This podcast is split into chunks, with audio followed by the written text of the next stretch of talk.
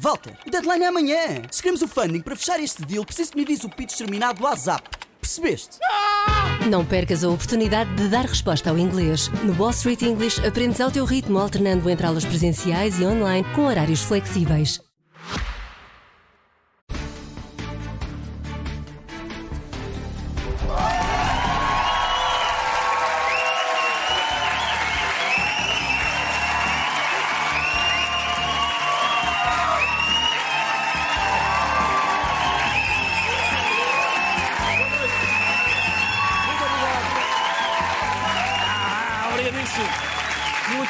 Muito obrigado, por terem vindo. Boa noite, boa noite, bem-vindos.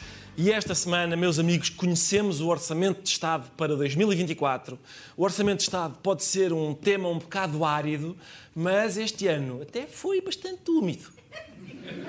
É assim uma espécie, mais uma vez, de um orçamento. Assim, um orçamento pipi. O orçamento pipi é um orçamento que tem muita aparência, mas não tem conteúdo. Não, este orçamento não é um orçamento pipi. O orçamento pipi é o orçamento que não resolve o problema das pessoas. Pipi. Pipi de pipi. Tô. Não, sim, sim. Não, eu sei, eu sei, já, já me tinhas dito várias vezes até. Sim, está bem, está bem. Está até já. Desculpem, era, era a minha mulher. É que hum, eu comecei o programa logo com isto e ela disse-me que não se pode ir direto ao pipi. Ah,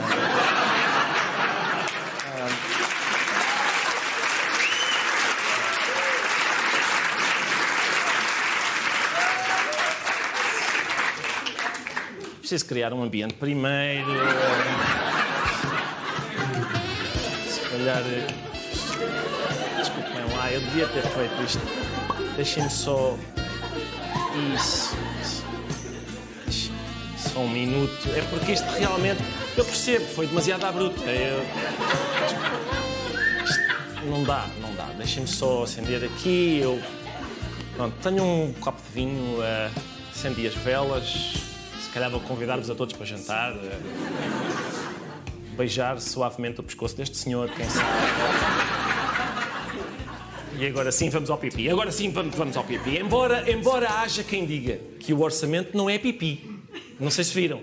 O Montenegro, do PSD, diz que o orçamento é pipi e o Carlos César, do PS, diz que o orçamento não é pipi. Foi esta a grande discussão sobre o orçamento de Estado. É pipi, não é pipi. É pipi, não é pipi. Não parece uma discussão de políticos sobre um orçamento de Estado. Parece uma discussão de obstetras sobre uma ecografia. É pipi, não é pipi, é pipi. Até que enfim, até que enfim, meus amigos, eu sinceramente, eu fiquei satisfeito. Até que enfim, uma discussão sobre o orçamento de Estado que capta a minha atenção. Finalmente, o orçamento é pipi. Eu tenho de ver este orçamento, sinceramente. Epá, eu fui buscar o orçamento de propósito para ver, porque se é aquilo. Meu Deus, e é mesmo. Olha. É incrível. Vê-se a conta toda, incrível, incrível. É realmente um, um orçamento especial. Eu hoje, eu hoje tive de levar, já se nota, já se nota. Eu hoje tive de levar o carro à oficina e o mecânico tinha o orçamento Estado na parede. Já. É incrível, está por todo lado, toda a gente.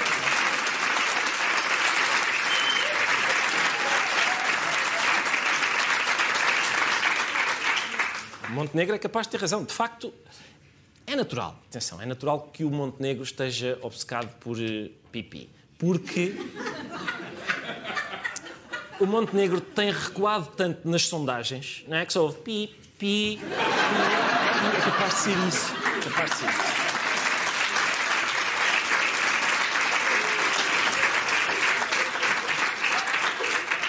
Na verdade, atenção, vamos lá, com rigor, na verdade, o Montenegro não designou o orçamento apenas como pipi. Vamos ver as declarações completas e já voltamos a falar.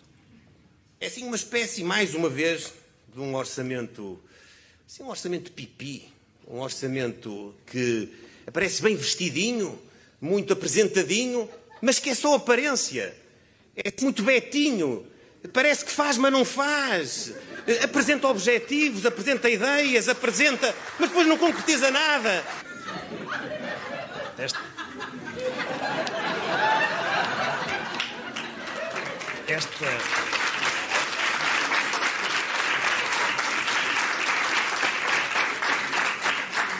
Esta é que é a descrição completa. É um orçamento betinho. Portanto, eu recordo, isto é o presidente do PSD, o partido que se costuma coligar com o CDS, diz que é isto, betinhos. Eu... Como assim? Montenegro está cada vez mais isolado, é o que isto significa, não é? Há duas semanas disse que não se coligava com o Chega, por isso não quer betinhos, não quer chungas. O que é que ele quer? O que é que ele quer? Vamos antes saber o que é, é melhor. O que é que o autor do documento, o autor deste orçamento, Fernando Medina, o Ministro das Finanças, o que é que ele diz? Ele diz que vai sobrar dinheiro, mas em vez de servir para resolver problemas agora, é para abater na dívida. O país ter saldos positivos em épocas de crescimento, em minha opinião, deve ser algo que nós devemos encarar com naturalidade. E deixarmos ter este debate que existe, que é, bom, há um saldo positivo, toca lá gastá-lo o mais rapidamente possível, onde, normalmente, na reivindicação do momento. Na reivindic... não, não vamos gastar vamos guardar isto, não vamos gastar na reivindicação do momento. As reivindicações do momento, recordo, são Epá, era giro conseguirmos pagar uma casa com o nosso salário, é uma. Gostávamos de ir à urgência ela estar aberta, outra.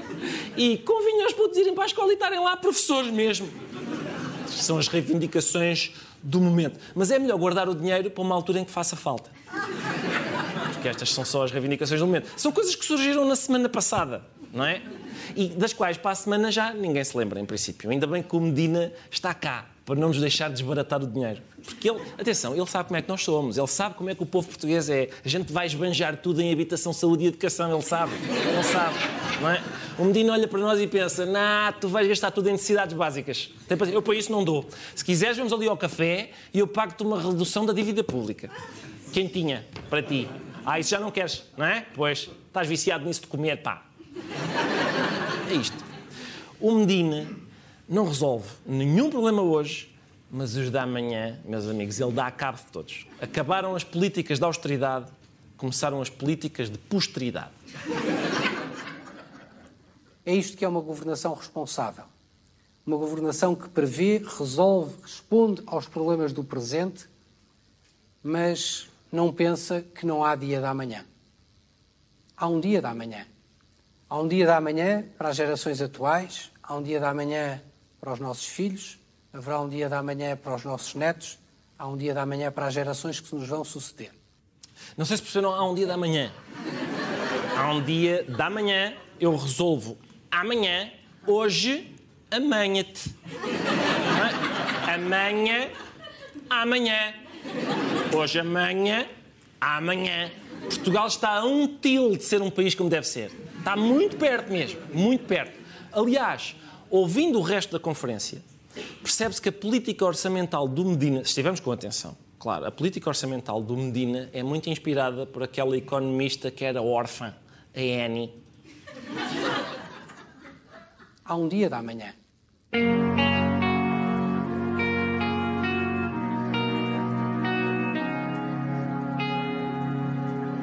Se a carga fiscal aumenta.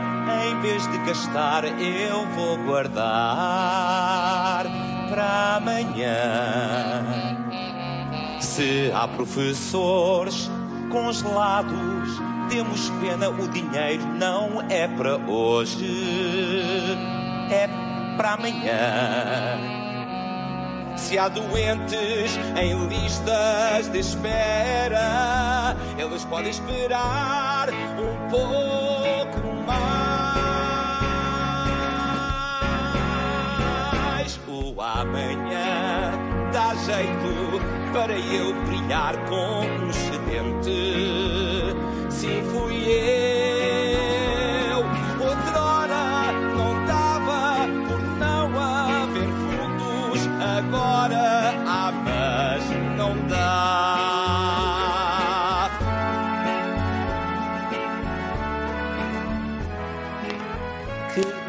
De grande espetáculo. Parece a Broadway este programa. Obrigado, Henrique Feist. O Medina e a Annie têm, aliás, muito em comum. Se bem se lembram, o Costa também adotou o Medina quando ele andava perdido nas ruas de Lisboa. O orçamento em si foi lido por especialistas que encontraram algumas curiosidades. Por exemplo, a economista Susana Peralta detectou que na página 51 diz assim: serão ainda investidos XX milhões de euros no parque público a custos acessíveis, XX milhões de euros na educação e YY milhões de euros na coesão territorial. Hã? Quer ver alguém negar agora que é um orçamento pipi? Pois se tem XX.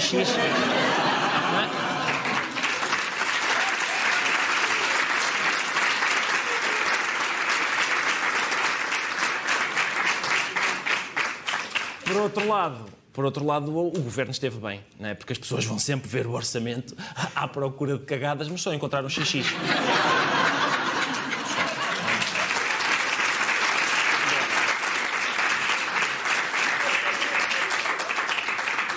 Agora, a questão é a seguinte: quem é que redigiu esta parte? Hã? Em princípio, quem escreveu isto do XX e do YY é uma pessoa que precisa de ir a uma reunião dos AAs.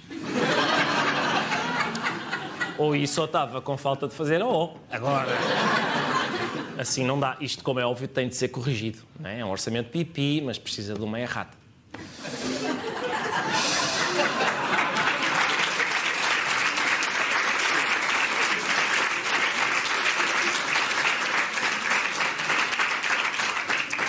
Uma das grandes vantagens deste orçamento, e continuando, meus amigos, Continuando nos grandes temas, uma das grandes vantagens deste orçamento é que finalmente contempla um grupo que é frequentemente esquecido e até discriminado. Tinha sido os aumentos concentrarem-se sobre as pensões mínimas e não sobre o diferencial do complemento solidário para idosos, para idosos, para idosos.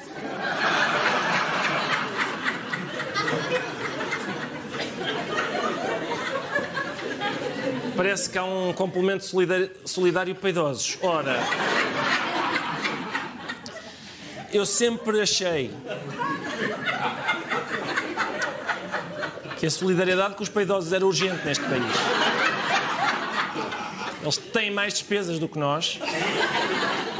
Em cuecas, por exemplo, gastam São pessoas que pagam imenso imposto de selo.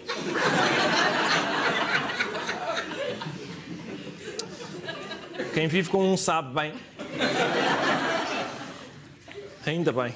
Medina gaba-se de que o orçamento desceu muito o IRS às famílias, mas, de acordo com o Expresso, reparem nisto, famílias pagarão menos IRS e terão mais apoios, mas os impostos indiretos sobem.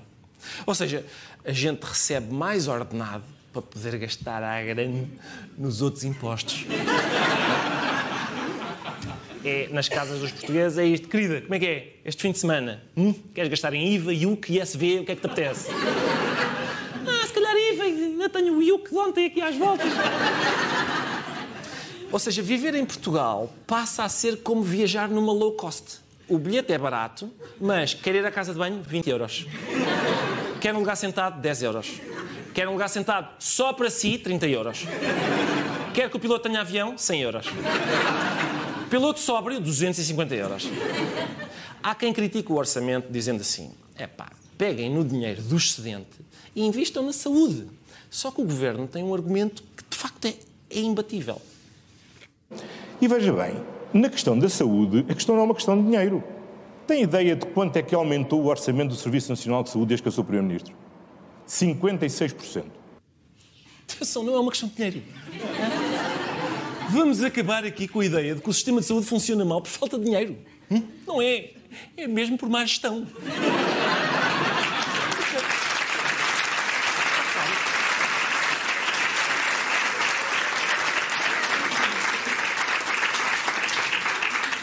Isto, isto, fica claro ou não? Atenção, eu, eu não sou sovina. Eu não sei é o que é que estou a fazer.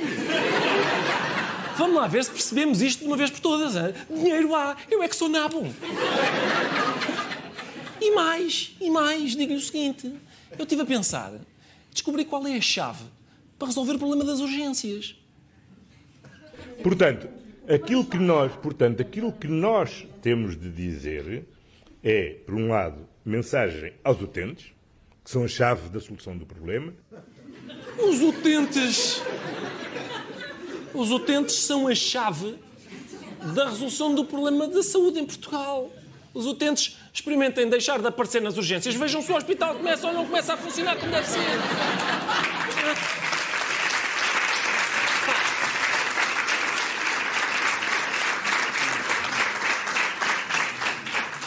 Nós, aqui no Governo, já tentámos as opções todas. Tiramos um hospital da localidade, estão lá pessoas a queixar-se.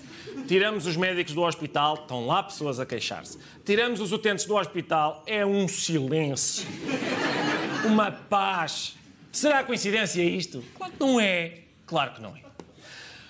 Os jogadores da Seleção Nacional de Rugby foram ao snack bar O Palácio, em Belém,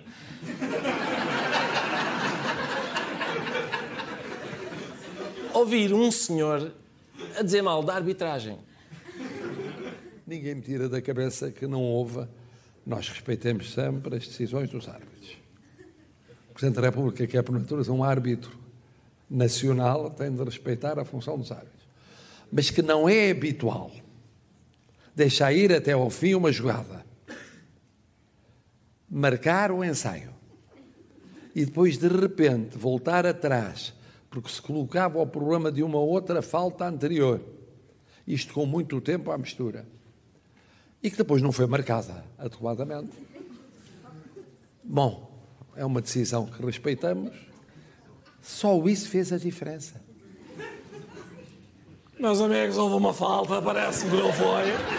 Ele não marcou, eu achei que devia ter marcado. Eu, eu gosto. Eu, eu imagino o árbitro daquele jogo em casa a dizer o Presidente da República de Portugal disse o quê? Não, não deve ser frequente um árbitro ser criticado por um chefe de Estado. Mas eu gosto de acreditar que sempre que o Presidente da República resmunga no Palácio de Belém por causa da arbitragem, algures numa tasca, há um bêbado que resolve assumir os deveres presidenciais.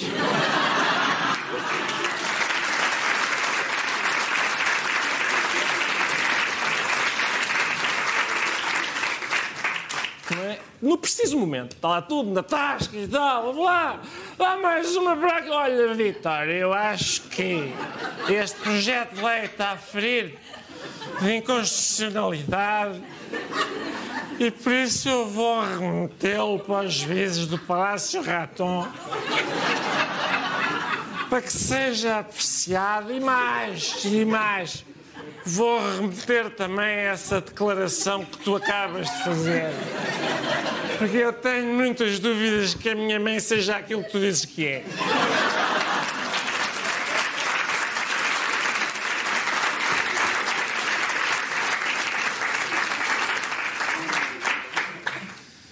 Depois disto, depois disto, Marcelo Rebelo de Sousa congratulou o selecionador nacional de rugby que é francês. E o presidente mostrou assim que está preparado para fazer cortes orçamentais no Palácio de Belém, designadamente poupando no tradutor. Caríssimo presidente, comment ça va? Le maire, va bien, va bien. Très très bien. Le maître, actrice, là, de loin, il est là. Il comprend le portugais. C'est pour vous dire qu'on vous doit tant. Parce que ce n'est pas juste les joueurs qui sont extraordinaires. Non jogadores que são extraordinários. C'est vous, c'est le leader, é o líder. Et maintenant que vous partez, e agora que parte, à l'imposition de votre famille, ou l'imposition de la famille, ou nous laissons plus seuls, deixamos mais sós, on n'oubliera jamais que vous avez fait pour le rugby português. Nunca esqueceremos o que fez pelo nosso rugby.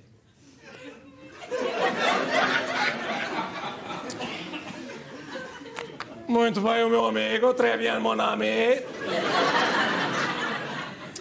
Bom. Bom.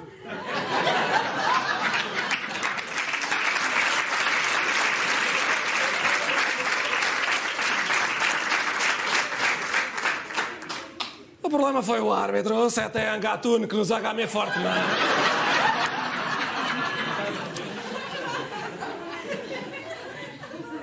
Certas pessoas dizem que eu falo muito, certa já diz que je parle beaucoup.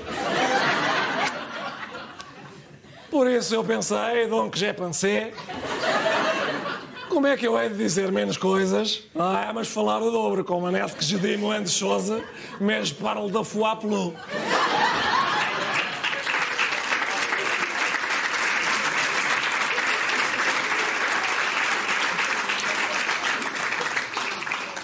Então ocorreu-me, e alors ele m'a venu à l'esprit,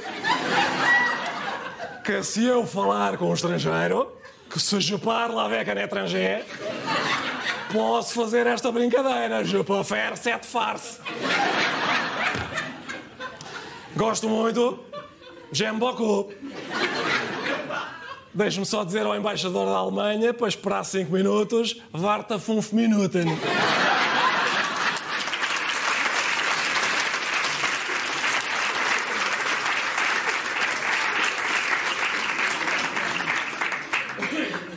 Sabe que não vou fazer mais. Eu continuava, continuava, fazia mais meia hora disto, mas infelizmente não dá. Ah, entretanto, meus amigos, agora, enfim, é, o- é, é um momento ingrato para uma pessoa como eu. A gente, nós vimos aqui semanalmente, fazemos pouco das coisas, ah, das coisas, sobretudo das coisas más que acontecem, mas às vezes há coisas que são tão más que não é possível. Não é possível dizer seja o que for que, que tenha a mínima graça. Quer dizer, porque, há, porque há- reparem, há portugueses que sofrem com, com a educação, com a saúde, com a habitação, e há outros que, além de sofrerem com isso tudo, sofrem também com a justiça.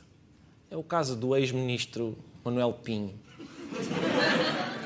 Enquanto ministro, Manuel Pinho apenas reuniu três vezes com Ricardo Salgado, que acusa agora de o ter prejudicado, porque saiu com a promessa de, aos 55 anos, receber uma reforma do fundo de pensões.